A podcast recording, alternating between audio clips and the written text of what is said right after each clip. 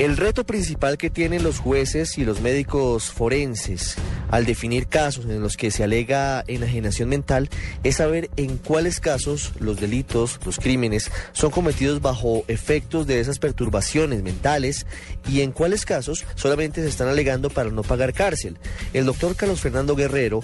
asesor del despacho del fiscal general de la Nación Eduardo Montealegre, tiene en sus manos el informe que está relacionado con uno de esos episodios, de esas conductas delictivas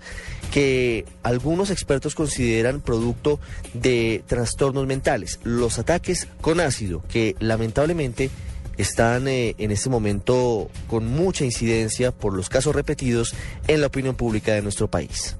Aproximadamente desde el año 2008, la Fiscalía General de la Nación cuenta con un plan integral de acción para la defensa de los derechos de las mujeres víctimas de agresiones. Desde esa época se viene trabajando bajo una perspectiva de género todo lo que son ataques y en general la violencia contra la mujer. Dentro de ese plan se venía manejando todo lo que tiene que ver con ataques mediante ácidos. Sin embargo, en la medida en que la temática pues ha cobrado tanta vigencia, tanta actualidad en razón a, la masividad de ataques de este estilo, el fiscal general y el vicefiscal han decidido crear un grupo particular para eh, atacar y para combatir este flagelo tan particular. En general, digamos, dependiendo de cómo, cómo se presente cada situación y cada caso. Normalmente, pues, como ocurre con cualquier otra investigación, pues a lo que se procesa hacer la indagación correspondiente, el fiscal del caso hace un plan metodológico, da órdenes a la policía judicial para que pueda establecer el responsable del caso y pues finalmente si se tienen evidencias suficientes para llevar a una persona ante un juez, pues se le formula la, la imputación correspondiente.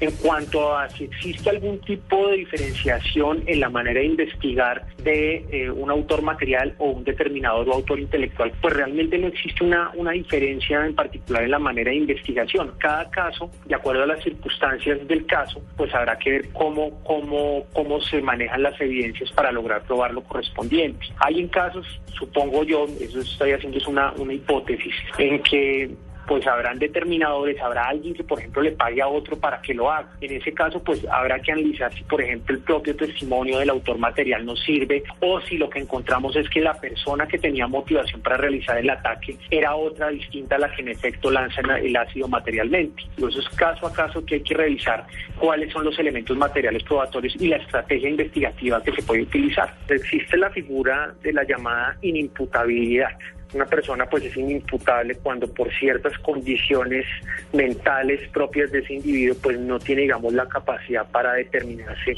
y para tener digamos conocimiento y responsabilidad de lo que hace. Eso ya será una situación pues que tendrá que demostrar la defensa si es que esa va a ser su estrategia de defensa y pues tendrá que hacerlo con el respectivo experto en la materia. Para el caso de la fiscalía si ese es el si esa va a ser la estrategia defensiva que se utilice, pues utilizará el respectivo experto de medicina legal para que valide si en efecto esa persona es inimputable o no. Si esa persona en gracia de discusión llega a ser declarada inimputable, lo cual no es muy común por el hecho de que una persona diga que tiene problemas mentales, no significa que necesariamente sea inimputable, pues ahí lo que se hace es no aplicar penas, sino se aplican medidas de seguridad, que normalmente, y para resumir, consisten en el internamiento temporal de una persona por un tiempo equivalente a la pena imponer, en caso de que fuera imputable, en un sitio en el cual se pueda tratar este tipo de trastornos mentales. Cada caso tiene sus particularidades y uno no se puede aventurar a, a ver qué va a pasar en el futuro, si finalmente la defensa de esta persona